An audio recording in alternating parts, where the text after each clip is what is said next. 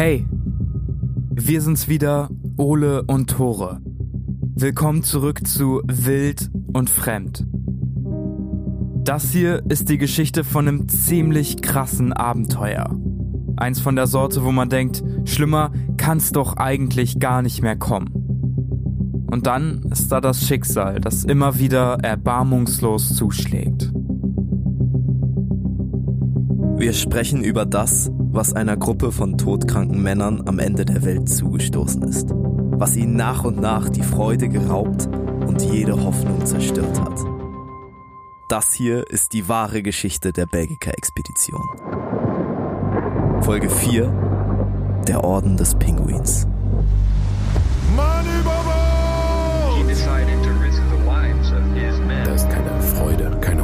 Zu Ganz, erkennen. ganz schlimm Vitamin D-Mangel. That was a disastrous decision. Man geht so sanft, ohne Kampf und sogar ohne zu leiden von dannen.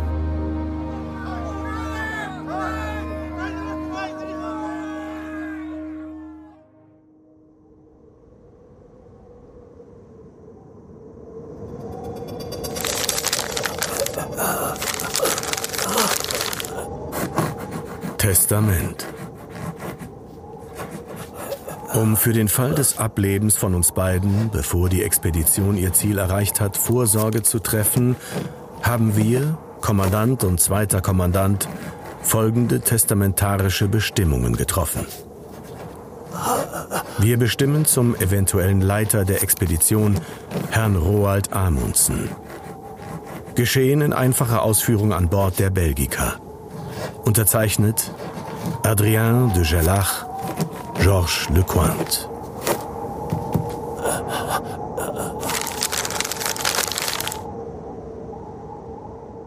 Da stehen sie. Zwei ziemlich saubere Unterschriften. Fast schon geschäftsmäßig. Wie ein ordentlicher Vertrag beim Notar, etwas, das man sich auf jeden Fall gut überlegt hat. Formell, souverän, doch die Worte auf diesem Stück Papier sind die Chronik einer langsamen, bitteren Niederlage. Verfasst in den dunkelsten Stunden an Bord eines Schiffes mit dem patriotischen Namen Belgica. Irgendwie zynisch. Als ob es jetzt noch um Nationalitäten geht. Als ob es noch um irgendetwas geht, außer endlich hier rauszukommen. Oder deutlich wahrscheinlicher, hier einfach zu sterben. Wenn man die Tintenstriche auf dem rissigen Testament genau betrachtet, erkennt man, in welchem Zustand sich seine Unterzeichner befunden haben müssen. Welch unglaubliche Kraft es sie gekostet haben muss, ein Stift in den starren, kalten Fingern zu halten und ihre Namen unter dieses Stückchen Papier zu setzen. Adrian de Gerlach und Georges Lecointe. Kommandant und Kapitän einer Expedition, die schon längst zum Überlebenskampf geworden ist. LeConte hat alle Hoffnung verloren, wieder aufzukommen. Er hat seinen letzten Willen diktiert. Sein Fall scheint mir hoffnungslos und ich fürchte, dass diese ungünstigen Vorzeichen eine schlimme Wendung auf den Geisteszustand aller übrigen ausüben werden.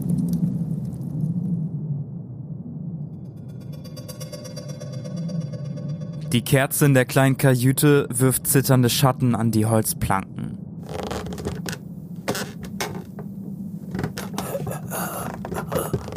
Es ist schummrig und kalt. LeQuant liegt still in seiner schmalen Koje. Jede Bewegung tut unglaublich doll weh. Immer wieder verliert er auch das Bewusstsein.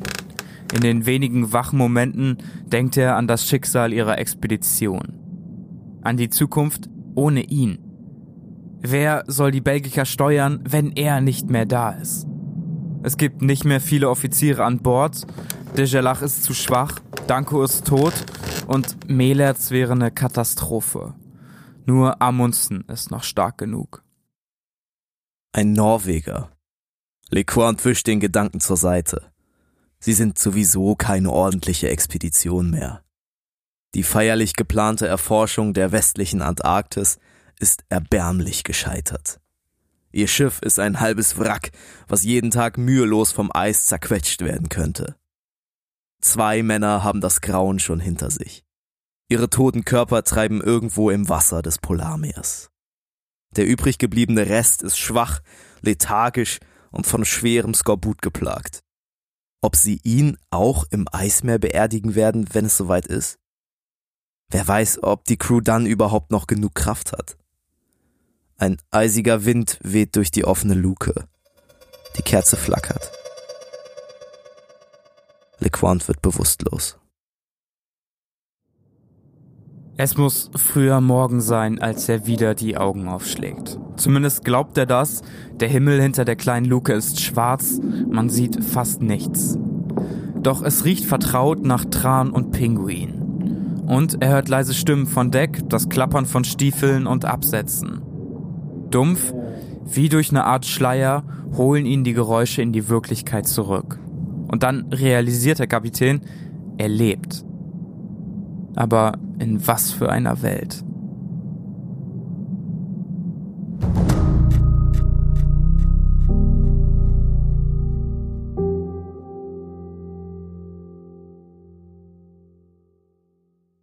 Moin, herzlich willkommen zu einer neuen Folge unseres Podcasts Wild und Fremd.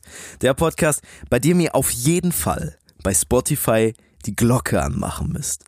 Das Safe. Ich hab habe ich- auch gerade erst gesehen. Ja, ne? das es geht sieht jetzt. sehr wild aus. Du bist Tore übrigens auch.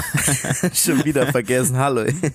Und du bist Ole. Und ich bin Ole. Das ist eigentlich cool, eigentlich können wir uns auch gegenseitig vorstellen. Wollen wir das immer jetzt so, einfach immer machen am Anfang der Folge? darf ich sie vorstellen? oh Gott. Kennst du das, wenn man so Freunde trifft Oh no. und dann, und ja, dann ja. die kennen die sich noch nicht und dann weiß man nicht, soll ich die vorstellen oder sollen Stellen die sich gegenseitig vorstellen? vor. Alter, ich stelle Freunde immer gegenseitig vor. Ich habe da mal gar keinen Bock drauf zu warten. Ja, auch immer so ganz sich unemotional. Das ist So, der, das ist genau, der, viel genau, Spaß. Ja, so. genau. Tschüss. Tschüss. Gehst dann einfach weg. Ja, die müssen sich ja verstehen. Ja, wir sitzen hier das erste Mal seit vier Wochen wieder und nehmen eine Folge auf. Sind sehr dankbar dafür, dass es Auf jeden geht. Fall. Safe. Uns geht's beiden gut. Wir sind beide richtig fit und wir haben beide richtig, richtig Bock, die lange Belgica-Expedition jetzt endlich mal zu Ende zu bringen. Das hier ist die vierte Folge über das Schicksal der Belgica-Expedition. Wenn ihr eine von den ersten drei noch nicht gehört habt, dann nehmt euch die Zeit. Wir warten kurz. Genau, wir warten auf euch und sobald ihr wieder kommt, dann machen wir weiter einfach. Okay, wir warten ab jetzt. Oh cool, ihr seid zurück. ihr habt drei Folgen angehört. Sehr, sehr nice. Ja, dann äh, nehmen wir euch einmal mit. Wir nehmen euch an die Hand und führen euch ins Jahr 1898. Natürlich, wie immer, in die Antarktis. Da wird's gerade wieder Frühling. Ich weiß nicht, Ole, wie sich für dich der Frühling anfühlt. Was ist das Erste, an was du denkst? Ey, safe an unseren Garten, weil ich immer in der Küche sitze und Mama dann sagt, guck mal, es wird draußen wieder Frühling. Das sagt man mal schon so im Mitte Februar, also jetzt so. Und dann sieht man so irgendwie so drei Schneeglöckchen durch äh, den Schnee blühen und dann ist es für Mama schon Frühling. So, das ist für mich das erste Zeichen von Frühling. Ich habe immer dieses Geräusch von unserem alten Elektrorasenmäher im Ohr, Boah, wo man Junge, immer aufpassen musste, dass man nicht übers Kabel fährt. todeslaut, ne? Aber irgendwie so mega romantisch, warm, schön. Hm. In der Antarktis ist das nicht ganz so. Da gibt's obviously keine Blumen, kein Gras und da ist der Frühling auch nicht so idyllisch wie bei uns. Frühling am Südpol heißt vor allem eins, und zwar Schneestürme. Außerdem ist es immer noch ziemlich dunkel. Wenn man also jetzt im Frühling 1898 einfach mal so im Mondlicht von oben durch das Schneegestöber schauen würde, dann sähe man praktisch nur eine riesige, kahle, weiße Fläche. Keine Pflanzen, keine Bäume und nichts, was irgendwie auf Menschen schließen lassen könnte, die dort leben. Doch wenn man genauer schaut, westlich von Grahamland in den schroffen Packeisfeldern der Bellinghausen-See, dann würde man einen seltsamen Schneeberg ausmachen. Der ist nicht besonders hoch, aber aus ihm ragen drei dunkle Masten in den Nachthimmel. Es ist die Belgica, die dort eingeschneit seit Monaten auf ein Aufbrechen des Eises wartet. Wenn man an der Stelle noch ein bisschen näher zoomen würde, dann müsste man wahrscheinlich kotzen. Es stinkt eben furchtbar nach Tran, nach Fäkalien und nach Schmutz. Rings um die Belgica häuft sich eine riesige Insel aus Müll. Leere Konservendosen, Holzreste, Pinguinknochen, Sie alle erzählen zusammen die Geschichte einer einst glorreichen Expedition, die in der Dunkelheit des antarktischen Winters einfach zum Desaster wurde. Noch gibt es Leben in dieser Einöde. 17 Männer atmen, essen und schlafen im Bauch des Schiffs. Manche von ihnen sind dem Tod näher als dem Leben. Aber sie alle eint das Schicksal, was sie die letzten Monate erdulden mussten. Der feierliche Abschied aus Belgien liegt jetzt schon fast ein Jahr zurück. Die Meuterei der belgischen Matrosen und dieser beinahe Unfall auf Feuerland, all das sind nur noch vage Erinnerungen. Dann der erste schlimme Schlag. Wienkes Unfall beim Säubern der Speigerts. Sein Schreien. Das elendige Warten an der Eiskante. Die Überlegung, vielleicht doch wieder umzukehren. Alle erinnern sich auch noch an den Alleingang ihres Kommandanten. Wie er ohne Absprache beschlossen hatte, trotz dieser schwierigen Eisverhältnisse ins Packeis zu segeln. Wie er versucht hat zu vertuschen, dass sie immer weiter nach Süden treiben und ein Entkommen mit jedem Tag unwahrscheinlicher wird. Und dann schließlich die Gewissheit. Sie werden im Eis überwintern müssen. Die furchtbaren Dosen Schöttbula. Die Dunkelheit draußen wie es Danko Tag für Tag schlechter ging und seine Beerdigung im Packeis. Die Melancholie und die Angst, aber auch die Gewissheit, dass die Sonne wiederkommen wird und dass sie vielleicht, auch wenn es immer unwahrscheinlich erscheint, doch noch gerettet werden können.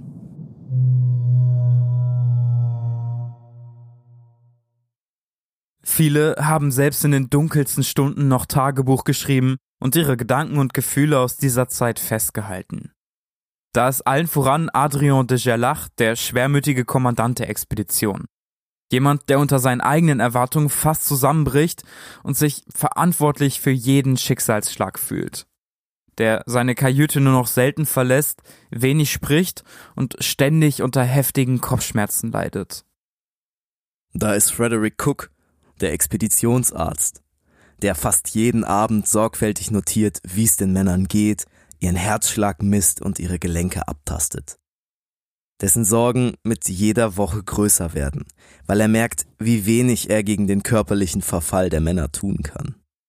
Er selbst hat den Polarwinter noch ziemlich gut überstanden, doch auch bei ihm machen sich erste Symptome breit. Und dann ist da noch George LeCointe, der Kapitän, der zweite Mann der Expedition, treuer Stellvertreter seines Kommandanten, stolz und vor allem auch hart zu sich selbst. Von ihm gibt es aus dieser Zeit fast keine Aufzeichnung. Er ist einfach viel zu schwach, um Tagebuch zu schreiben. Seine Beine sind schwarz und aufgedunsen von Skorbut. Die letzte Nacht hat er nur knapp überlebt.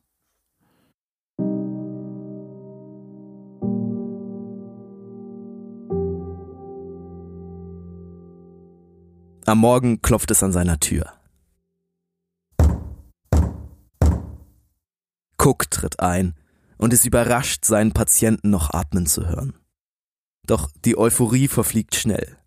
Alles an Lecorns Zustand erinnert Cook an Dankos letzte Stunden. Trotzdem will er seinem schwachen Freund helfen, wenigstens noch ein paar Tage durchhalten zu können. Dass der Kapitän selbst wenn er es durchsteht, für den Rest seines Lebens gezeichnet sein wird, scheint klar. Cook steht also vor der unlösbaren Aufgabe, einen schwerkranken Mann zu heilen, bei dem er nicht einmal genau die Diagnose kennt. Und das ohne Klinik auf einem schmutzigen, kalten Schiff mit einem mehr als dürftigen Sortiment an Medikamenten.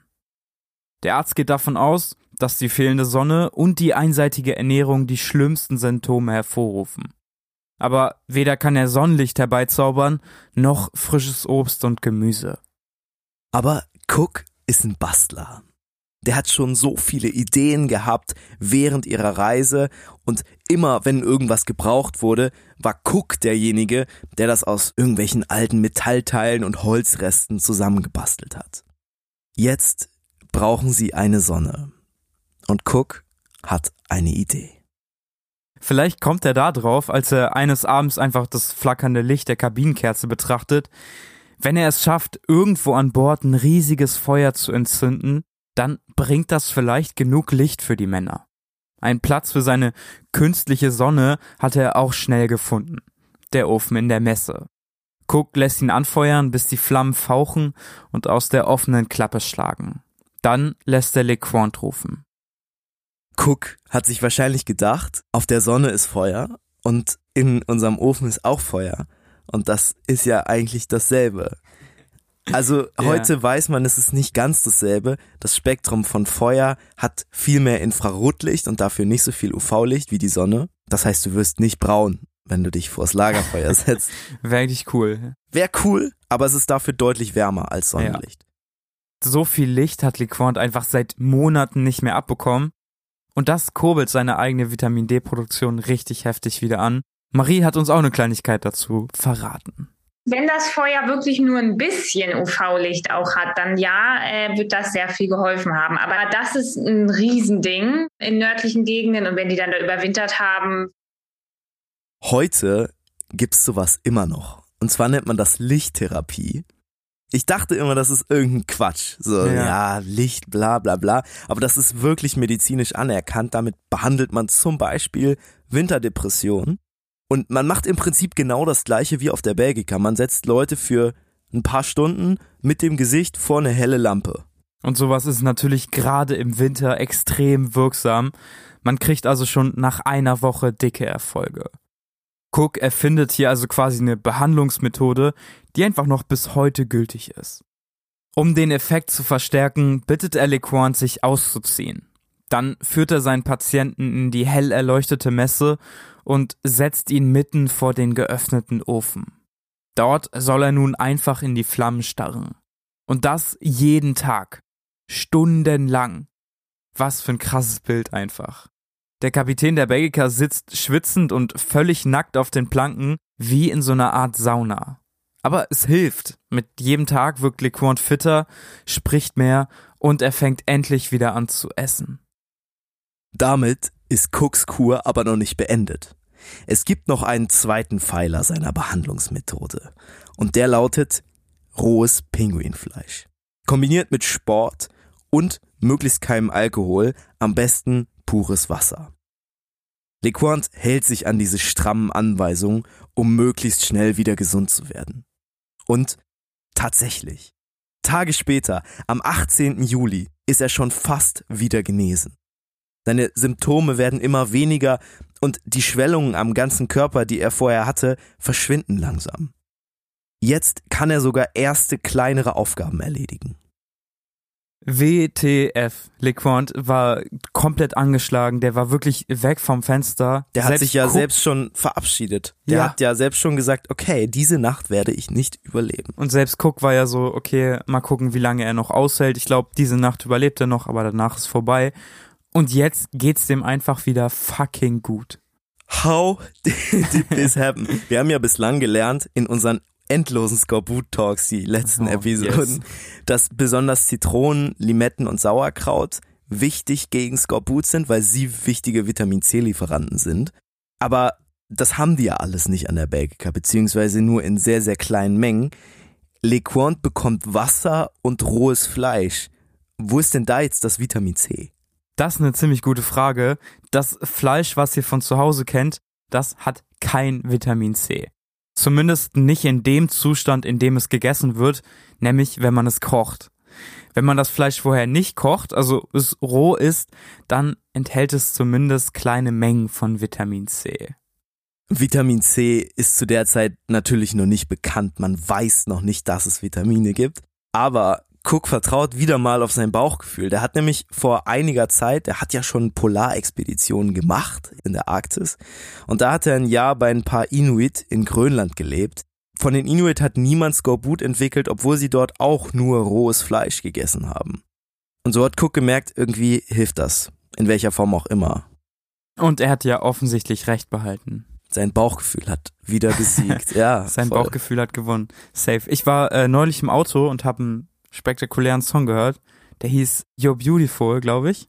Ist es Kennst der du? You're Beautiful? ja. Kennst du den Sänger? Äh, nee.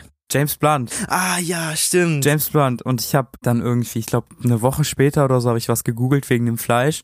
Und da kam so James Blunt, ne? Und ich so, hä, was hat der denn mit Fleisch zu tun? So, hä? Ja, ja. What? Und dann bin ich auf den Artikel gegangen und das war einfach, der hat mit super vielen Vegetariern gechillt und so und wollte so ganz speziell anders sein und hat dann nur noch Fleisch gegessen. Und ich glaube, vier Wochen später ging es ihm nicht mehr so gut und er ist zum Arzt gegangen und der Arzt so, yo, sie haben hier eine Vorstufe von Skorbut Wirklich? Wirklich? Nach fucking vier Wochen. Digga, normalerweise ja, das- dauert das ja Monate, bis du gut, Skorbut bekommst. aber wenn, also dann muss er ja gar kein Vitamin C zu nee, sich gar genommen. nicht. Ja, dann der hat halt nur Fleisch gegessen. Ja, und dann war so, äh, aber gekochtes Fleisch dann, ne? Ja, genau. Was? Und ich war so, what? Also James richtig Blunt. gestört. Einfach James Blunt, dieser You're Beautiful Krass. Typ. das ist ja eine crazy Geschichte. Wir haben natürlich auch mit Julian Sankton über die ganze Sache gesprochen. Julian Sankton ist derjenige, der sich über ein Jahr lang mit der Story von der Belgica-Expedition befasst hat. Der hat noch viel mehr Tagebücher gelesen als wir, hat auch ein Buch am Ende geschrieben. Haben wir euch alles verlinkt. Und Julian sagt, mit dieser Kreativität, die Cook da hat, mit diesem Bauchgefühl, mit diesem Erfindergeist, hat er ihnen allen das Leben gerettet. Everybody on board says that he was the most important person there, that he saved their lives. His imagination led him to these incredible interventions that, that cured or at least staved off scurvy and helped combat depression. Der antarktische Winter hat die Krankenliste ordentlich lang gemacht. Der Kommandant de Gerlach ist nach wie vor extrem geschwächt und verbringt einfach die meiste Zeit im Bett. Ein norwegischer Matrose hat einfach blau-schwarz geschwollene Beine und ein Offizier hat seit Tagen einen Puls von über 150. Boah. Das ist crazy, oder? Also Ja. wir haben jetzt so, so ein Pulsmessgerät. Aus Gründen, ja. Aus Gründen, Tore hat einen Puls von 60. Ja, kommt natürlich drauf an, aber so, also meiner ist nicht über so 120, wenn ich mich richtig angestrengt habe. Alter, ist gestört, ne? Und ich messe einfach so nach dem Aufstehen und habe einen Puls von 120. Aber dieser Typ hat einen Ruhepuls. Also die sind ja, die machen keinen Sport. Ja, Und dieser Offizier hat einen Ruhepuls von 150. Das ist, das ist so crazy. das ist selbst Das wenn du, so wenn crazy. du Sport machst, ist es glaube ich schon viel. Also das ist wirklich gefährlich. Ja, und Cook reagiert auf alle Patienten und die ganz unterschiedlichen Leiden ziemlich ähnlich. Der verordnet einfach eine strenge Diät. Alles außer Milch, Cranberry-Soße und frischem Fleisch wird vom Speiseplan gestrichen. Und natürlich schleppt Cook sie auch zum offenen Ofen in der Messe, wo sie dann zusammen stundenlang in die Flammen starren. Die Stunden vor dem Feuer schenken ihnen im dunklen Winter Licht und Hoffnung. Dass der vor zwei Wochen noch fast halbtote LeQuant jetzt wieder munter übers Deck stapft und Befehle brüllt, stimmt die Besatzung optimistisch. Cook hat's geschafft, ihn zu heilen. Und wer einen Todkranken vor seinem Schicksal bewahren kann, der kann sie bestimmt alle irgendwie wieder gesund machen. Viele hatten sich bereits vor Wochen und Monaten mit ihrem sicheren Tod abgefunden. Doch Cook hat ihnen die Depression abgenommen und sie durch Optimismus und Zuversicht ersetzt. Irgendwie ziemlich metaphorisch dazu steht ein ganz besonderer Tag bevor. Am 22. Juli endet die tiefe Dunkelheit des Polarwinters und die Sonne wird das erste Mal seit Monaten wieder zumindest für ein paar Minuten an den Himmel zurückkehren. In den frühen Morgenstunden klettern Cook, Amundsen, de Gerlach und der genesene LeQuant vom Deck des Schiffes und stapfen auf den Ausläufer eines nahegelegenen Eisberges, um die Sonne wieder zu begrüßen. Als der Mittag beginnt, öffnet sich ein Teil des schwarzen Horizontes. Zaghaft tasten sich die ersten Lichtstrahlen über das Eis bis auf ihr Gesicht. Das Schauspiel dauert nur kurz, dann ist die Sonne wieder verschwunden. Aber sie hat die Männer verzaubert. Goldene, orangefarbene, blaue und grüne Bereiche und hunderte harmonische Zwischentöne. Dazu ein wiederkehrender Streifen, wie ein Band aus poliertem Silber, der die Farben umso deutlich hervorhieb. Wir hätten es nicht in Worte fassen können. Dieses überschwängliche Gefühl von Erleichterung und von neuem Leben, das plötzlich mit hämmernden Schlägen unserer geschwächten Herzen durch unsere Arterien gepumpt wurde. Die tödliche Niedergeschlagenheit der langen Nacht gehört der Vergangenheit an.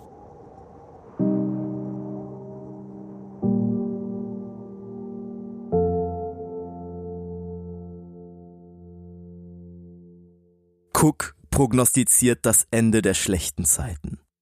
Mit der Rückkehr der Sonne wird alles besser werden. Das hofft er. Und dieser Optimismus ist auch bitter nötig. Der Winter ist nicht ohne Spuren an ihnen vorbeigezogen. In seinen Berichten hält der Arzt fest, wie das Fehlen von Licht und Wärme nicht nur die Haut, sondern auch den Geist verändert hat. Cook hat hautnah erlebt, wie schnell Hoffnung und Mut wieder verfliegen können. Und er sieht seinen Kameraden die Strapazen der letzten Monate an. Am Ende schreibt er, sie seien in den letzten 30 Tagen ohne Sonne körperlich und geistig um zehn Jahre gealtert. Vielleicht genau deswegen will Cook zumindest optisch einen kleinen Schnitt machen. Die zerzausten Haare und die langen Bärte seiner Kameraden erinnern ihn einfach immer wieder an die vergangenen beschwerlichen Tage. Und darauf hat er keine Lust mehr. Sein Vorschlag, der ganzen Mannschaft die Haare zu schneiden und die Bärte zu rasieren, wird von allen jubelnd aufgenommen. Irgendwie bedeutet eine neue Frisur auch ein bisschen Abwechslung im öden Alltag. Cook schnappt sich also die Schere und fängt an. Aber statt auf die Wünsche und Vorschläge seiner Kunden einzugehen, schneidet er einfach nur das, worauf er Bock hat. Der macht sich einen Spaß draus und kreiert einfach die bescheuertsten Frisuren aller Zeiten. Vorne lang, hinten kurz. Oder eine Seite abrasiert, die andere komplett ungeschnitten. Das ist, glaube ich, auch so mein persönlicher Albtraum. Du Wenn gehst zum Friseur und dann so wird richtige Scheiße mit deinen Haaren gemacht. hey, Herr Expeditionsarzt, danke. Es sieht zwar richtig kacke aus, aber vielen Dank. das Ganze wird ein Riesenspaß. Man muss sich halt auch überlegen, die haben sich ja monatelang nicht um ihr Äußeres gekümmert. Das war denen scheißegal. Die haben sich maximal so ein bisschen mit Schneewasser gewaschen. Und jetzt kriegen die zum ersten Mal was, was so ein bisschen an Kosmetik erinnert, so. Komplett. Neuer Haarschnitt, neues ja. Live. Jeder kennt das so. Hm. Denn wenn man einen neuen Haarschnitt hat, dann hat man direkt eine neue Persönlichkeit. Ja, Ist komplett. einfach so. Die Mannschaft liegt am Boden vor Lachen, als einer nach dem anderen mit neuem Haarschnitt aus Cooks schnell hergerichteter Friseurstube kommt. Vielleicht erlaubt sich der Arzt einfach nur einen Joke mit allen, vielleicht steckt aber auch eine tiefere Absicht dahinter. Denn die gute Stimmung hält noch tagelang an. Die Witze über die neuen Frisuren sind einfach ein Dauerbrenner. Zwei Leute haben sich die Haare nicht geschnitten, ne? Stimmt, ja. Einer der Mannschaft wollte sich die Haare nicht schneiden lassen und Cook selber, der Friseur, der alles gemanagt hat, hat gesagt, so Leute, meine Haare schneide ich aber nicht und hatte die einfach zum Zopf gemacht und ist dann mit dem Zopf rumgelaufen, ne?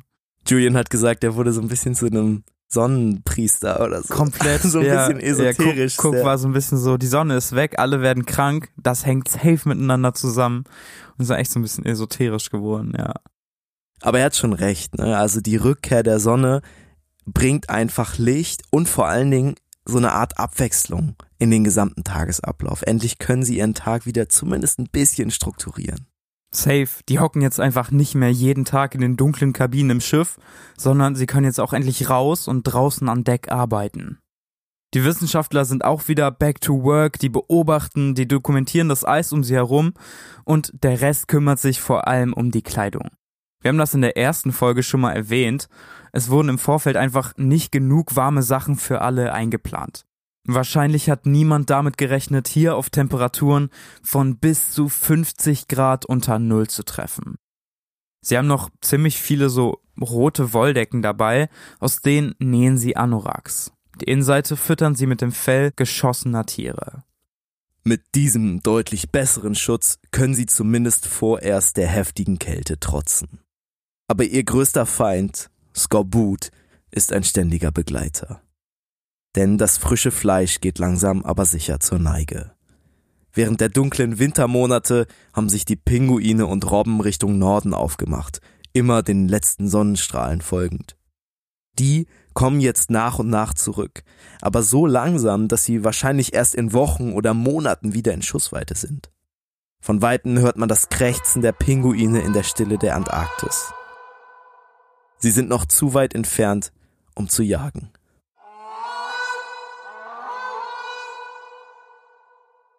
Es ist Ende Juli, als Cook die Kabine von Dejelach aufsucht. Wie ein kleines Schneeglöckchen im Frühling ist auch an Bord der Belgica wieder sowas wie Leben erwacht. Man hört Hammerschläge, geschäftiges Treiben und ab und zu sogar einen derben Witz. Während die Mannschaft neuen Mut schöpft, muss Cook dringend mit dem Kommandanten sprechen. Ihre letzten Frischfleischreserven sind fast verbraucht. Das ist auch deutlich früher als erwartet. Sie können jetzt also nicht mehr warten, bis Robben und Pinguine wieder bei ihnen eintreffen. Der Plan ist simpel. Es soll eine Notfallgruppe zusammengestellt werden, die mit Gewehren und Schlitten ausgerüstet nach Norden vorstoßen soll. Sie wollen den Tieren entgegenlaufen, sie jagen und dann mit Vorräten an frischem Fleisch zur Belgica zurückkehren. Drei Männer melden sich freiwillig. Amundsen, Lecointe und Cook. Sie planen eine Route in nordöstlicher Richtung, ungefähr 27 Kilometer auf dem Packeis. Das Ziel ist ein kleiner Eisberg, auf dem sie erste Beute erwarten. Die Truppe wird auch so gut ausgerüstet, wie es einfach geht. Die Mannschaft weiß, dass ihr Schicksal von diesen drei Männern abhängen wird. Amundsen ist ihr bester Skifahrer Cook trauen sie sowieso alles zu, nachdem er LeQuant gerettet hat. Und LeQuant selber ist für die Navigation einfach fucking unerlässlich. Dass der einzige Schiffsarzt seine Mannschaft verlässt, um auf die Jagd zu gehen, ist ziemlich ungewöhnlich. Aber Cook freut sich. Die Reise bedeutet immerhin eine willkommene Abwechslung. Wir hatten genug von der Irrenhauspromenade um die Bark herum. Die Haufen von Konservendosen, Asche und anderen Abfällen, die unsere unmittelbare Umgebung zierten und inzwischen zu kleinen Bergen herangewachsen waren, kannten wir zu Genüge. Wir glaubten, wenn wir das alles für ein paar Tage hinter uns lassen und unser Lager an einem blanken, eisigen Meerbusen in der Nähe eines Eisberges aufschlagen könnten, würden wir vielleicht einige bemerkenswerte Erkenntnisse gewinnen. Auf jeden Fall aber würden wir mit mehr Wertschätzung für die Belgica und unsere Kameraden zurückkehren. An einem kalten, wolkenlosen Morgen des 31. Julis brechen sie auf.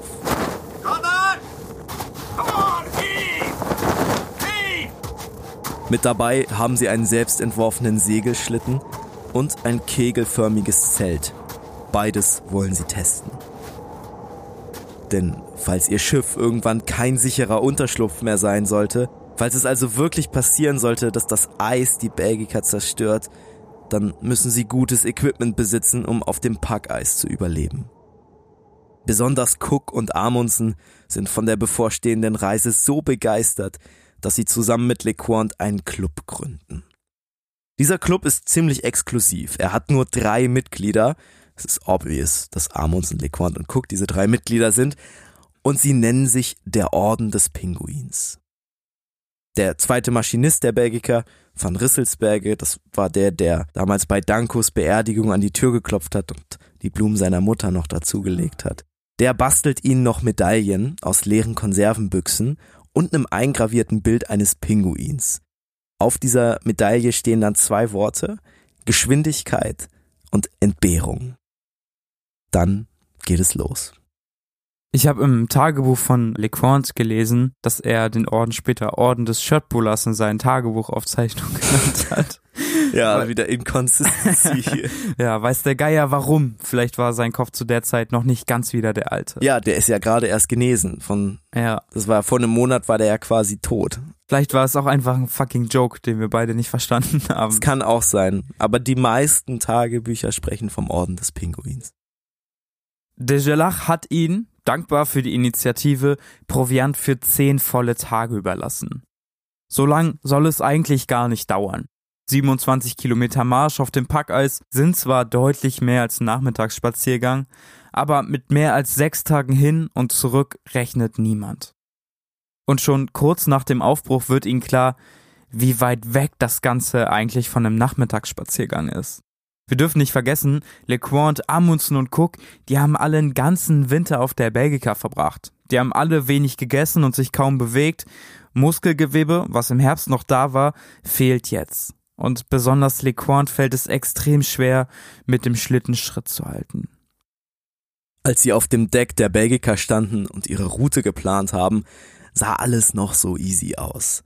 Überall war fester Schnee und Eis, eine dichte Landschaft, und jetzt merken sie, wie sehr sie sich geirrt haben. Die Strecke vor ihnen ist ein Minenfeld. Keine ebene, vereiste Fläche, sondern ein Terrain aus Schneepfützen, tiefen Spalten und Rissen. Immer wieder müssen sie gefährlichen Stellen ausweichen oder weite Umwege laufen. Bis zum Nachmittag rückt ihr Ziel, der Tafeleisberg, kein Stück näher. Es wird Abend. Die Männer des Pinguinordens machen mitten auf einer verschneiten Fläche Halt.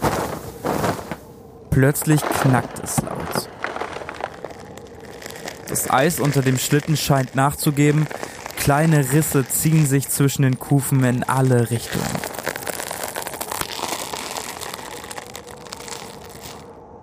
Das hier ist keine meterdicke Eisdicke mehr. Unter ihren Füßen schimmert es dunkelblau. Wie durch einen Glastisch sehen sie das Wasser unter dem Eis. Es ist viel zu dünn, um sie alle sicher zu tragen. Sie müssen sofort hier weg. Ein Windstoß kommt und weht den Neuschnee zur Seite. Er eröffnet den Männern ihre ganze Misere. Zu allen Seiten erstreckt sich das türkische dunkelblaue Schimmern weit bis in den Nebel. Das hier ist keine vereiste Schmelzpfütze. Das ist ein riesiger, frisch zugefrorener See und die drei Männer stehen genau in seiner Mitte. Eine acht Zentimeter dicke, knarzende Eisdecke trennt sie von Leben und Tod. Die dunkelblaue Ebene reicht weit in alle Richtungen. Cook weiß, dass ihre Vorräte niemals reichen werden, den See einmal zu umlaufen. Einfach weiterzugehen ist aber auch keine Option. Die ganze Expedition wiegt zusammen etwa eine halbe Tonne. Wenn das Eis nur an einer Stelle etwas dünner sein sollte, würden sie sofort einbrechen. Sie können nur warten und hoffen, dass die Eisdecke über Nacht dicker wird. Erschöpft errichten sie ihr Lager und verbringen eine kurze, schlaflose Nacht im Zelt.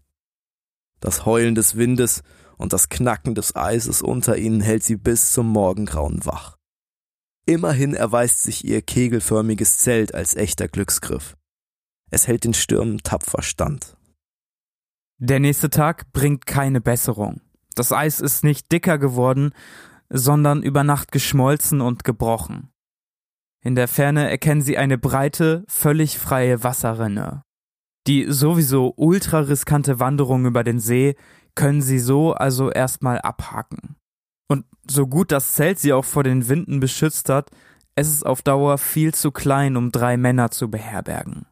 Es muss ein neuer Plan her.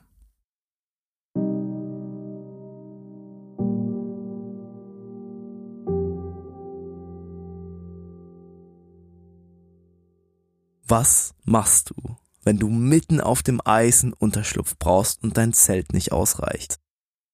Wieder ist es Cook, der den entscheidenden Einfall hat.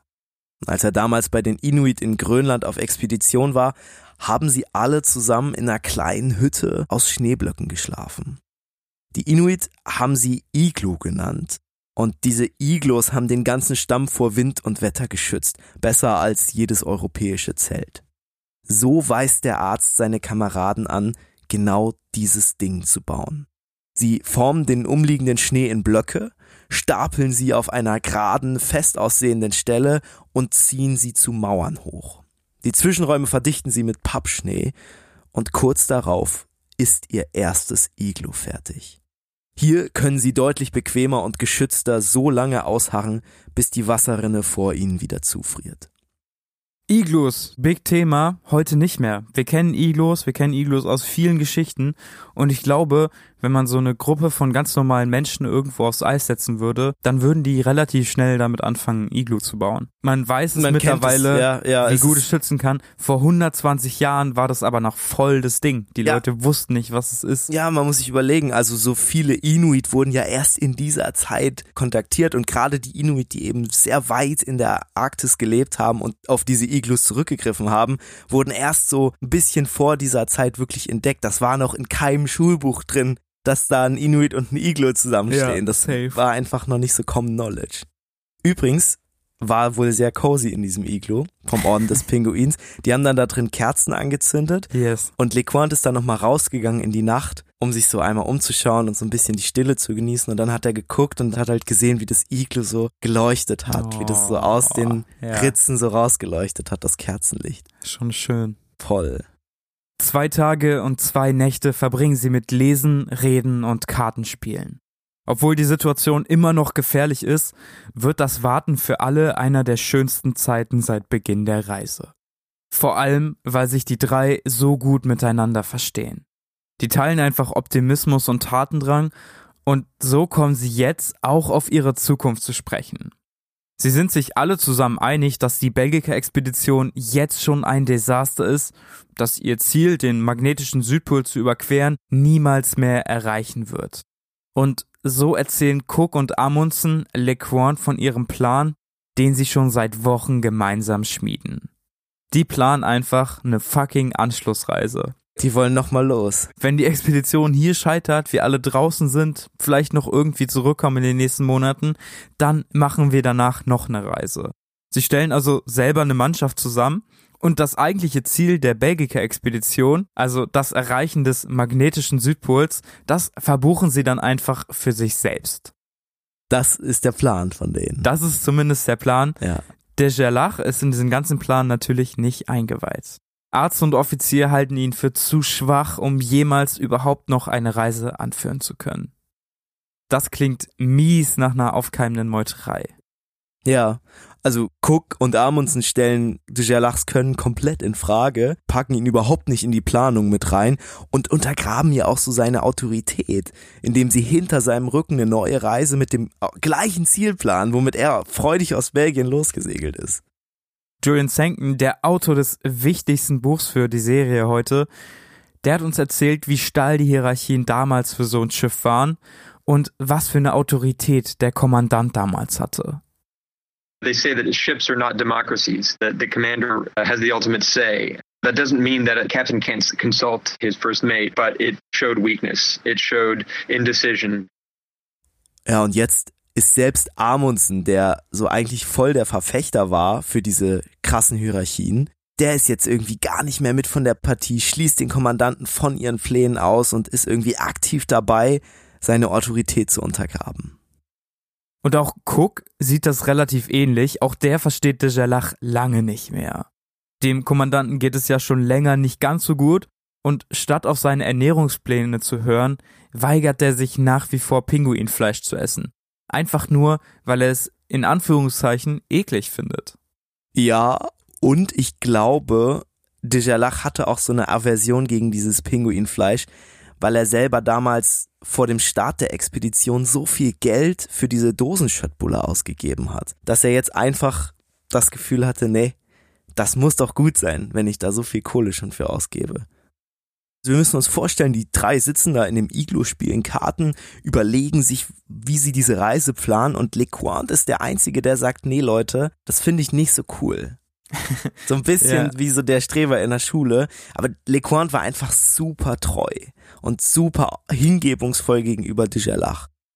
Wahrscheinlich weiß er im Inneren aber auch, dass die beiden eigentlich recht haben und Dijalach nicht mehr fähig ist, eine Expedition zu führen.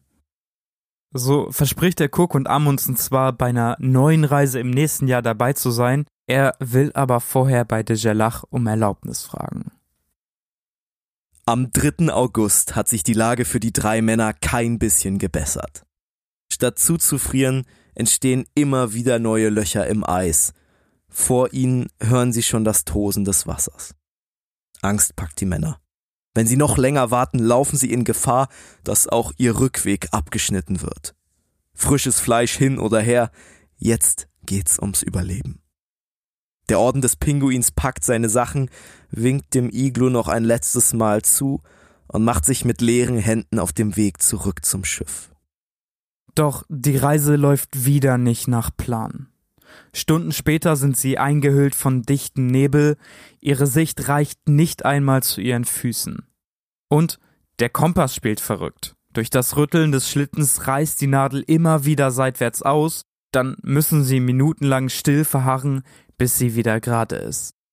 Das ist sau wichtig, denn verpeilen sie ihre Position nur um 100 Meter, dann laufen sie im dichten Nebel einfach am Schiff vorbei. Sie haben ungefähr die Hälfte ihres Weges geschafft, als die Stille bricht. Mit einem Mal tobt ein ohrenbetäubender Lärm um sie herum. Der weiße Nebelschleier hat bislang noch verborgen, was sich jetzt vor ihnen abspielt. Keine hundert Meter entfernt brechen riesige Wellen am Eis. Tonnenschwere Körper reißen es auf und tauchen darin unter. Wale. Unter ganz normalen Umständen wäre das wahrscheinlich ein spektakuläres, wunderschönes Schauspiel der Natur. Aber hier ist es das nicht. Denn diese Wale sind in einer sehr, sehr breiten Wasserrinne unterwegs und die breite Wasserrinne versperrt ihnen den Weg nach Hause.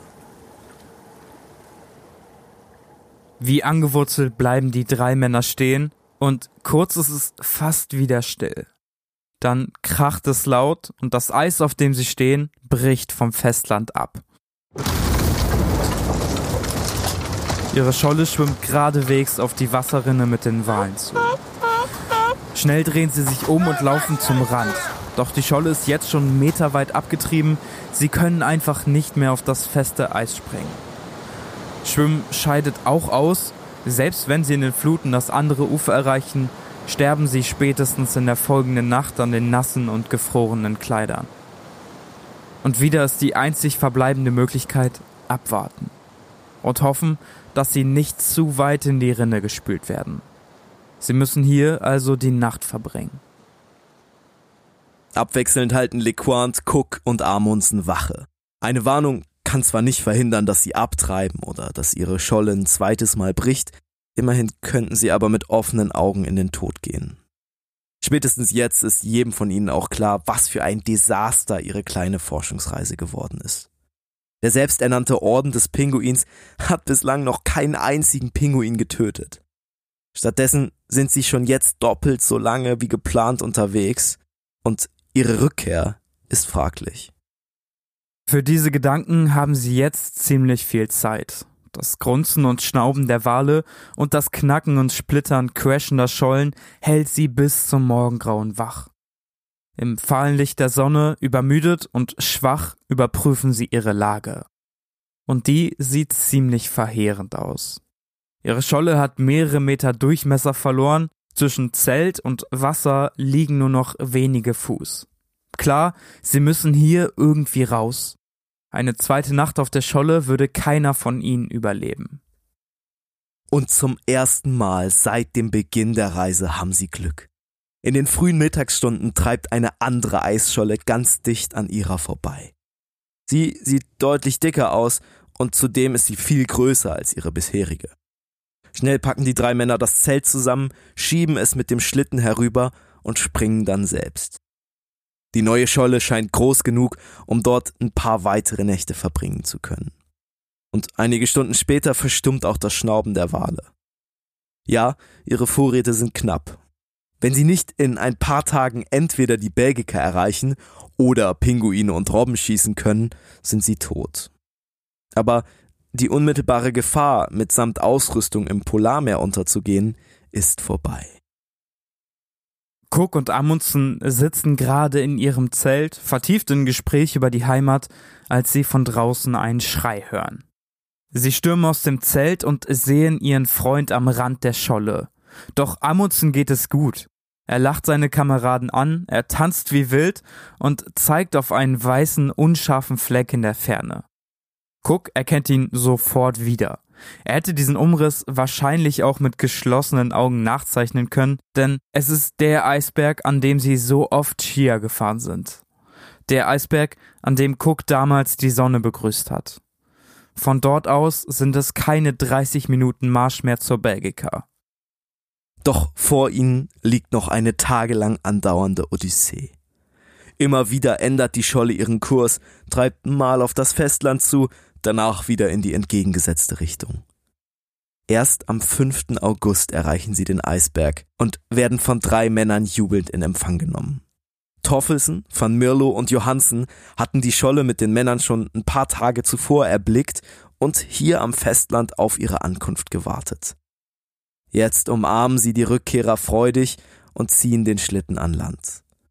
Noch am gleichen Tag treffen alle sechs Männer wieder an Bord der Belgica ein.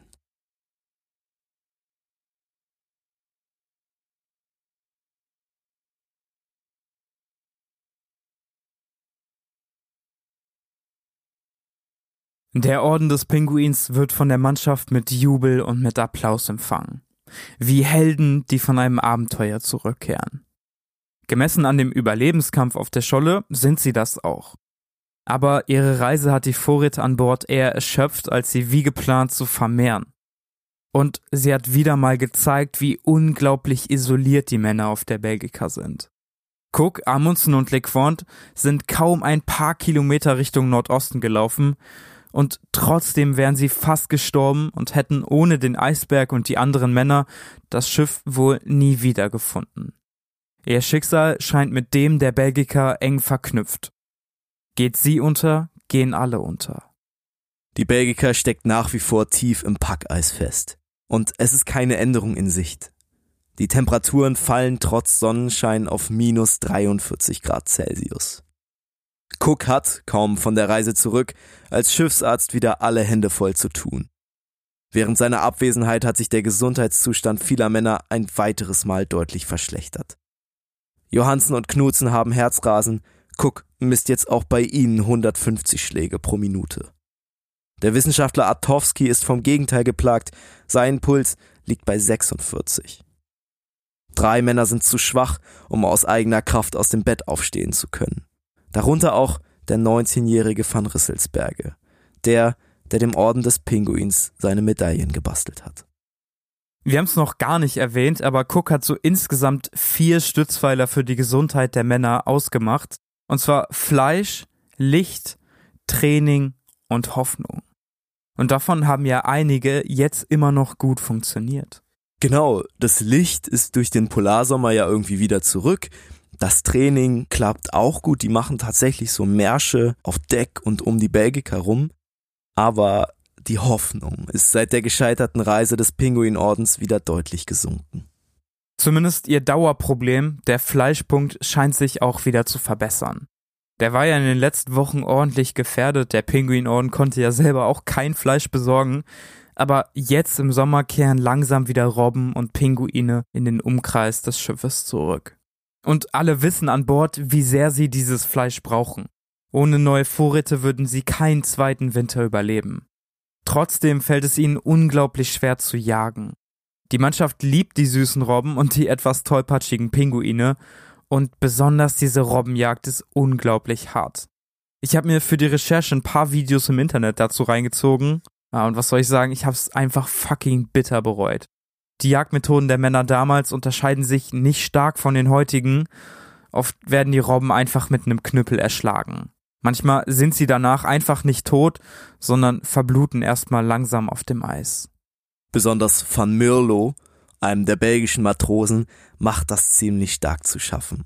Der soll eigentlich helfen, die toten Tiere vom Eis aufzusammeln und an Bord zu bringen. Gerade als er mit einer Robbe auf dem Arm Richtung Schiff läuft, fängt diese an zu zucken. Panik erfasst ihn. So schnell es geht, läuft er zu LeQuant, um zu beweisen, dass das Tier noch lebt. Aber LeQuant winkt ab. Er kennt die wissenschaftlichen Untersuchungen über diese Zuckungen nach dem Tod, die vor allem dann auftreten, wenn das Tier gewaltsam gestorben ist.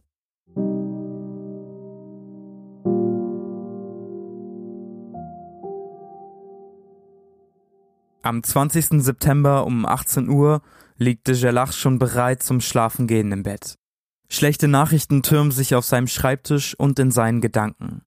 Die Todesfälle, das Leiden und das ganze Schicksal der Expedition waren wohl nur der Anfang. Dann die fehlgeschlagene Reise des Pinguinordens und der frühe Besuch von Cook heute Morgen. Zwei weitere Matrosen leiden an Skorbut, beide seien der Bahre näher als dem Leben. Dass der Schiffsarzt die Krankheit jetzt offen beim Namen nennt, zeigt auch, wie offensichtlich das mittlerweile für jeden an Bord ist. Das Schreckensgespenst Skorbut hat sie längst in seinen giftigen Krallen gefangen. De Jalach und ich sind in namenloser Angst. Cook hat uns soeben mitgeteilt, dass Melerz und Michot alle schlimmen Anzeichen von Skorbut aufweisen. Er bittet uns, von dieser schlimmen Nachricht keine weitere Mitteilung zu machen, um das moralische Elend der Mannschaft nicht noch zu erhöhen. De Jalachs Zustand hat sich infolge all dieser Aufregungen plötzlich verschlimmert. Heute Morgen hielt es Cook für seine Pflicht, ihm mitzuteilen, dass er einen Skorbutanfall habe. Neben Cook ist LeQuant der Einzige, der merkt, wie sehr de Jalach leidet. So klopft er jeden Morgen an die Tür des Kommandanten, um mit ihm auf einen Spaziergang an Deck zu gehen. Das machen sie ab jetzt jeden Tag, immer für zwei volle Stunden. Oft schließt sich auch Cook den beiden an. Und obwohl de Jalach ja eigentlich der alleinige Bestimmer für wichtige Zukunftsentscheidungen ist, bindet er die beiden in seine Pläne ein. Ganz offen diskutieren sie zu dritt darüber, wie es ab jetzt weitergehen soll. Und darüber haben sie ziemlich unterschiedliche Ansichten. Irgendwann stellte Jalach Cook und LeCointe seinen Plan für die Weiterreise vor. Er will warten, bis das Eis die Belgiker endlich freigeben würde, seiner Einschätzung nach in etwa einem Jahr. Boah, fuck. Das dauert noch unglaublich lange.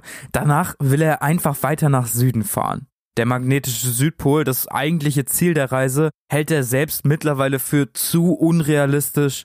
Trotzdem plant er zumindest den Rekord für die Erreichung des südlichsten Punktes für sich verbuchen zu können.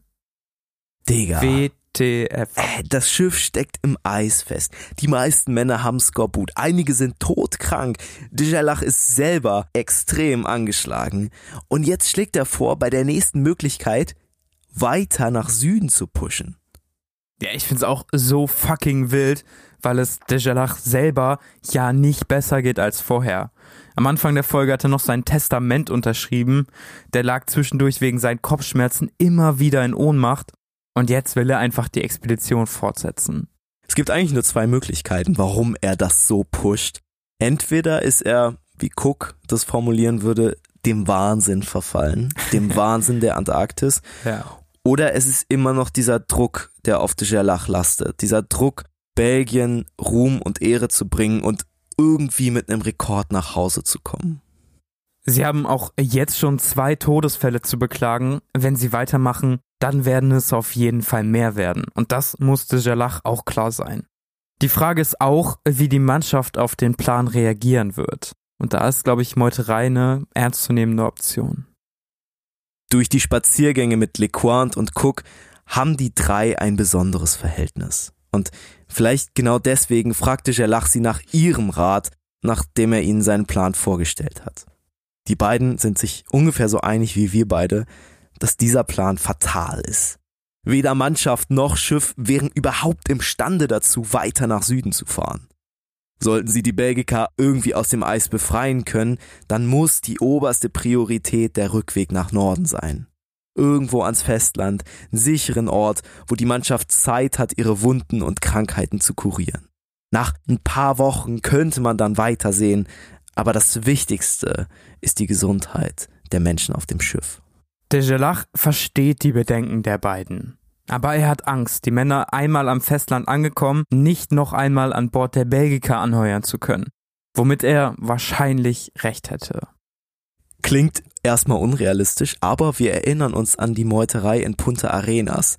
Es war alles fein, bis die Matrosen länger in einem Hafen waren. Und da gingen dann die Alkoholexzesse los und das. Und da war dann so, ich habe nicht mehr so Bock, auf dieses Ja. Schiff zu gehen und dann fünf Wochen durchzuarbeiten. Ja. LeCointe beruft noch am gleichen Tag ein Treffen des Pinguinordens ein.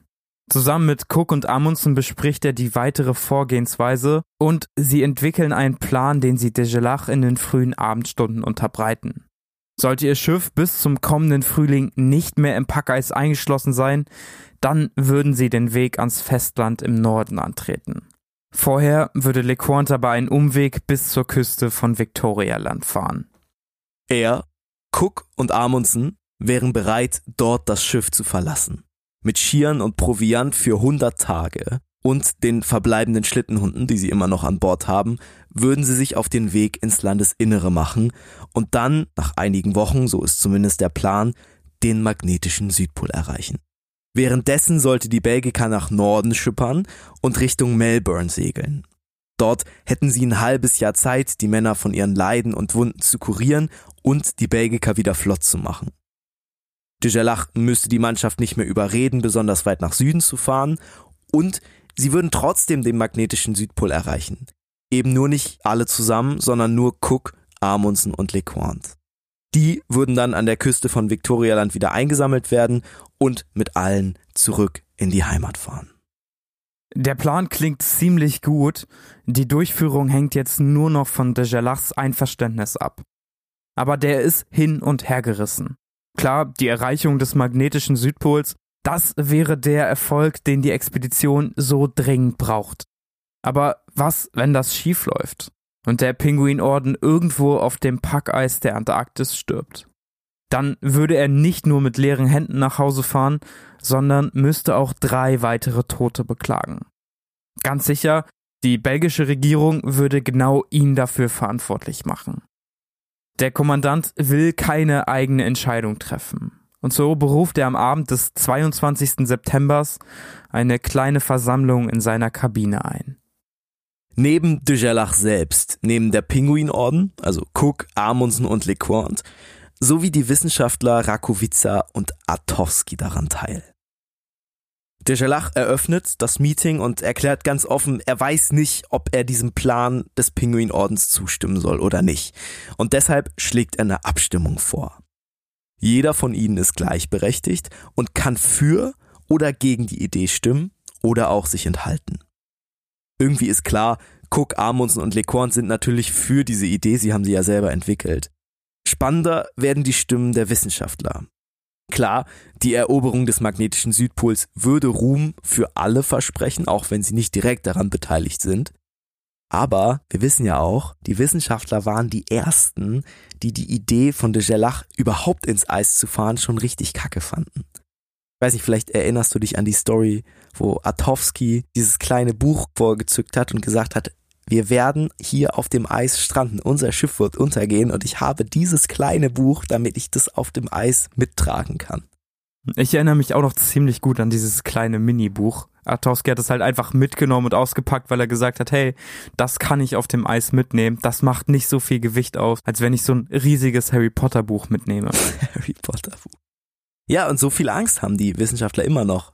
Ich glaube, für die ist es einfach nur wichtig, so schnell wie möglich aus dem Eis rauszukommen. Egal, ob da jetzt noch der magnetische Südpol erreicht wird oder nicht. Hauptsache, sie sind aus dem Schneider. Sie blicken zurück auf die vergangenen Monate. Seitdem sie an Deck des manövrierunfähigen Schiffes leben, ist alles schlimmer geworden. Erst die gegenseitige Missgunst, dann die Depression und jetzt der Skorbut. Die Aussicht auf mindestens ein weiteres halbes Jahr unter diesen Bedingungen mindert die Vorfreude auf die Entdeckung des Südpols krass. So enthalten sich beide ihrer Stimme. Bleibt noch de Gerlach. Bislang steht es 3 zu 2. Enthält auch er sich seiner Stimme, wäre das Ganze ein Unentschieden und die Unternehmung würde nicht stattfinden. Im flackernden Licht des Kerzenscheins reden beide Parteien auf ihn ein. Cook Amundsen und Lecointe erklären feierlich, wie die ganze Mannschaft in Belgien wie Helden empfangen werden würde. Ihre Expedition würde so nie vergessen werden. Aktowski und Rakowica argumentieren schnell dagegen. Klar, das wäre ein wissenschaftlicher Meilenstein. Aber die Gefahr, dass den drei etwas passieren würde oder die Mannschaft bei einem weiteren halben Jahr warten einfach verrückt werden würde, ist viel zu groß. Am Ende überwiegt bei de Gerlach die Euphorie und der Tatendrang des Pinguinordens. Irgendwie werden sie es schon schaffen. Und die Reise würde als Meilenstein in die Geschichtsbücher eingehen. Er zögert kurz, dann hebt er die Hand. De Gerlach stimmt dem Plan zu. Lecointe protokolliert die Abstimmung und formuliert einen Vertrag, den alle sechs unterschreiben. Ist die Belgica im Frühling nicht mehr im Packeis gefangen, werden Cook, Amundsen und LeCointe selbst den magnetischen Südpol finden und erreichen. es ist beschlossene Sache.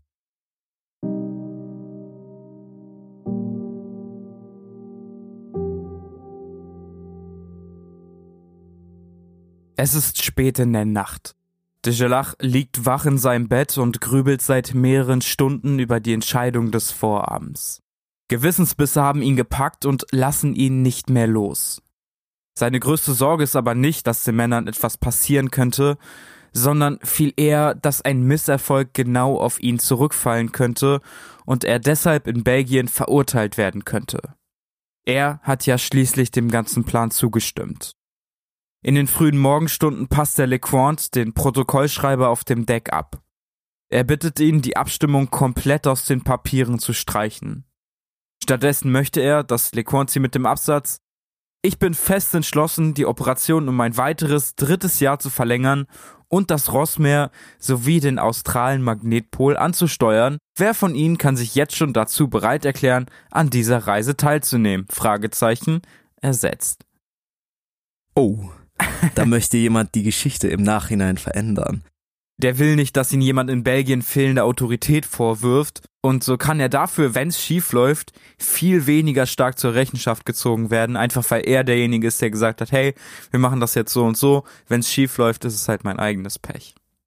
Also würde er weniger zur Rechenschaft gezogen werden, wenn er jetzt sagt, der Vorschlag kommt von mir selbst als Kommandant der Expedition, als wenn er irgendwelchen in Anführungszeichen nicht autoritären Menschen die Entscheidung überlässt.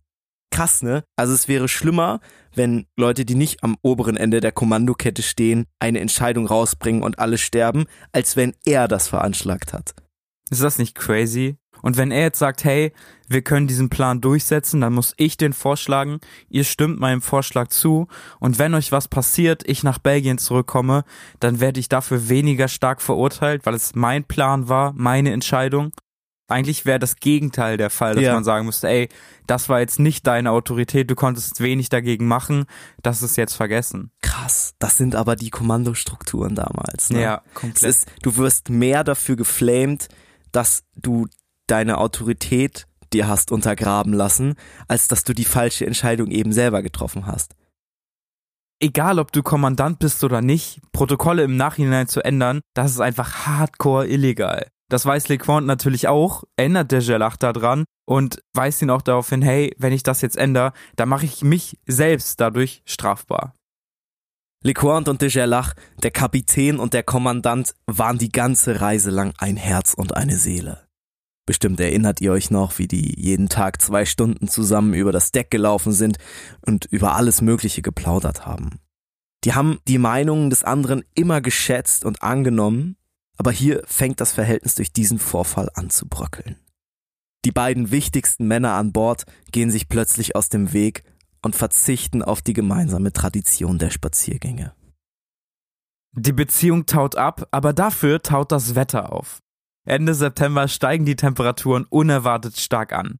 Es wird warm und die Mittagssonne bringt das Packeis um die Belgiker herum zum Schmelzen. Die kollektiven Depressionen der Männer wandeln sich in Vorfreude und in Tatendrang. Mit ein bisschen Glück ist ihr Schiff zu Beginn des neuen Jahres frei von dem Eismantel, dann könnten sie endlich zurück in die Heimat fahren. Vom Plan des Pinguinordens bis zum Frühjahr mit der Rückkehr zu warten, wissen sie noch nichts. Wenn man sich jetzt auf die Belgica beamen würde und ein bisschen übers Deck und durch den Maschinenraum laufen würde, dann würde man merken, das hier ist kein seetaugliches Schiff mehr. Es ist komplett unordentlich. Die meiste Ausrüstung liegt verteilt auf dem Packeis, der Motor ist völlig ausgekühlt und die Rohre beinhalten ganze Kolonien aus Mäusen. Auch der Kommandant ist eigentlich nicht bereit für eine Seereise. Ein paar Monate hatte de Gerlach sich etwas besser gefühlt, doch mit Anfang des Oktobers waren seine körperlichen Beschwerden zurückgekommen. Cook untersucht ihn daraufhin ausführlich. Seine Diagnose? Natürlich Skorbut. Irgendwo zwischen einem mittleren und schweren Stadium. Und auch sein Geisteszustand verschlechtert sich drastisch. Er schreibt den Männern des Pinguinordens einen ziemlich wirren Brief. Diesmal lehnt er den Wochen vorher beschlossenen Plan sogar komplett ab. Seine Begründung ist, er sei nicht in der Lage, länger an Bord zu verweilen als unbedingt nötig, Sein Körper wäre zu schwach, noch Monate bis zum Aufbruch zu warten. Vielleicht ist das wirklich seine größte Sorge. Vielleicht wird ihm aber auch nach und nach bewusst, wie wenig er von dem Ruhm der Südpolerreichung abbekommen würde. Er als Kommandant spielt ja quasi nur das Taxi, bringt die drei Männer und holt sie ein halbes Jahr später wieder ab. In Belgien würden sie wahrscheinlich nur den Pinguinorden feiern als die wahren Entdecker des magnetischen Südpols. Schon wieder revidiert de Gerlach also eine von ihm bereits getroffene Entscheidung. Mehr und mehr scheint es so, als wäre sein Verstand von den monatelangen Depressionen und dem schweren Skorbut einfach vernebelt. Lecointe reagiert und das, wie erwartet, ziemlich pisst. Er schreibt einen Brief zurück und wirft seinem Kommandanten eine Pflichtverletzung vor. Er habe schließlich selbst Vertrag und Protokoll unterschrieben, somit müsse ihr Plan auf jeden Fall durchgeführt werden. Ja. Also schon wieder Ärger mit Dejalach an der Stelle. Und krass, wie er sich auf der Reise entwickelt hat. Am Anfang der entschlossene Mensch, der sich bestimmt an jedes Protokoll gehalten hätte. Klar, die Krankheit hat einen Einfluss auf ihn. Er war ja vorher auch nicht so der widerstandsfähigste Typ. Aber so unentschlossen und so versteckt irgendwie auch noch im Nachhinein zu versuchen, Verträge zu ändern, ist schon hart. Es ist vor allem auch die dümmste Idee aller Zeiten, ständig Entscheidungen zu treffen und die dann irgendwie im Nachhinein revidieren zu wollen. Ich meine, dann willige halt ein, aber bleib im Kopf mit dabei, sonst verlierst du halt auch den letzten Rest Autorität. Und super viel hat de Gelach an der Stelle schon gar nicht mehr. Nee, bei den Offizieren hatte er eigentlich keine Autorität mehr. Die haben das ja mitgekriegt. Die Mannschaft weiß von dem ganzen Briefwechsel und von den ganzen Verträgen natürlich noch nichts. Und mit diesen Stimmungswechseln, die Dejalach ständig heimsucht, bringt er halt auch besonders Cook, Amundsen und Lecointe gegen sich auf. Also die wichtigsten Leute, ne? Arzt, erster Offizier und Kapitän, die alle bislang am meisten zur Expedition beigetragen haben. Ja, und guess what? Wenn die jetzt plötzlich sagen, ey, wir glauben irgendwie nicht mehr an deine Fähigkeiten, dieses Schiff hier zu befehligen, Amundsen wird alle Norweger locker auf seine Seite ziehen, also sowas von ohne Probleme. LeQuant hat eine ziemlich gute Connection zu den meisten Matrosen. Und Cook, ich meine, der wird einfach von allen geliebt. Alle haben gesehen, wie der LeQuant gerettet hat vor dem Tod. Der würde alle anderen locker auf seine Seite ziehen. Und jetzt sitzt Dejalach halt allein mit Kopfschmerzen, Skorbut und Depressionen in seiner Kabine und der redet ja auch nicht mehr viel. Der schreibt nur noch Briefe.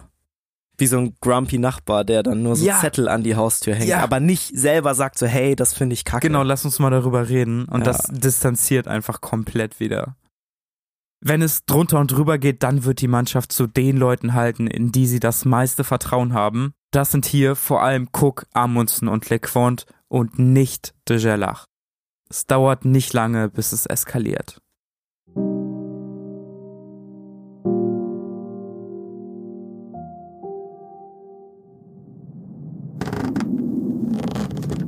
Der Frühling in der Antarktis ist die Zeit der Stürme. Im November zeigt sich die Sonne zum ersten Mal den ganzen Tag lang. Eigentlich ein Grund zur Freude, aber die Belgica ist umgeben von einem merkwürdigen Nebel aus feinen Eiskristallen. Alles wirkt blass und unwirklich. Es sind immer noch minus 20 Grad, viel zu kalt, um auf ein Aufbrechen des Eises zu hoffen. Die Männer, die es noch können, flüchten sich in einfache handwerkliche Aufgaben.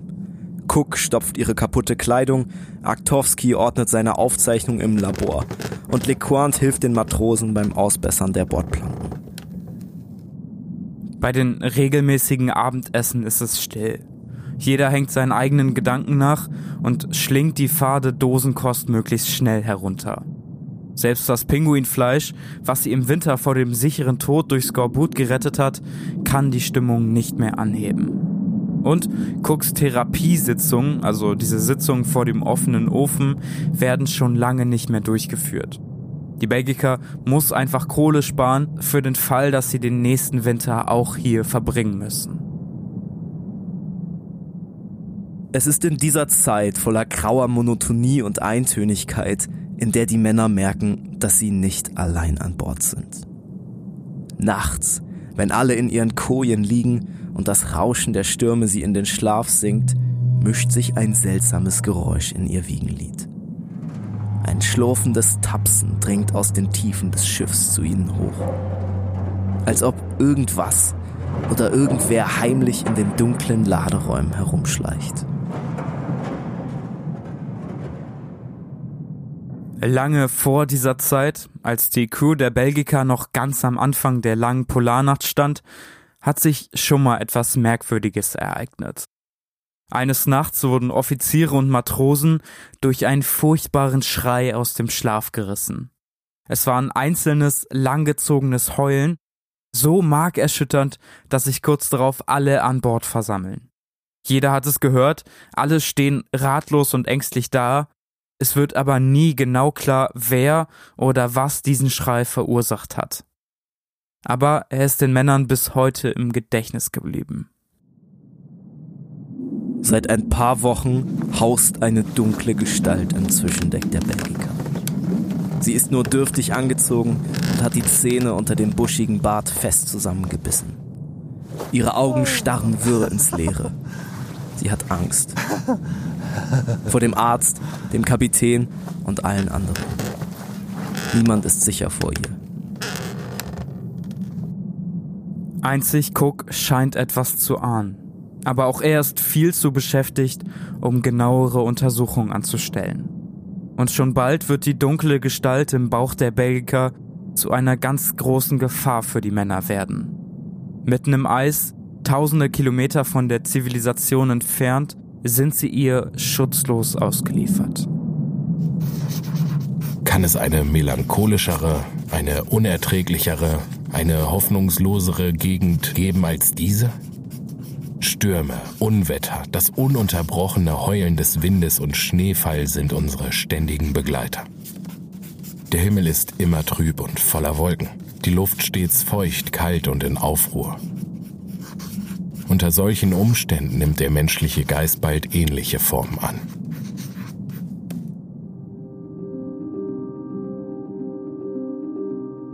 Das war's von uns. Das war die vierte Folge der Belgica-Expedition. Wir hoffen, es hat euch gefallen. Yes, eine wird auf jeden Fall noch kommen. Und wenn ihr es noch nicht gemacht habt, folgt uns auf jeden Fall gerne auf Instagram. Ich glaube, wir haben das länger nicht mehr gesagt, ne? Ja, at wild und fremd, alles zusammengeschrieben. Ja, ist auf jeden Fall ein crazy Account. Also sagt auf jeden Fall allen Bescheid. Folgt uns gerne dort.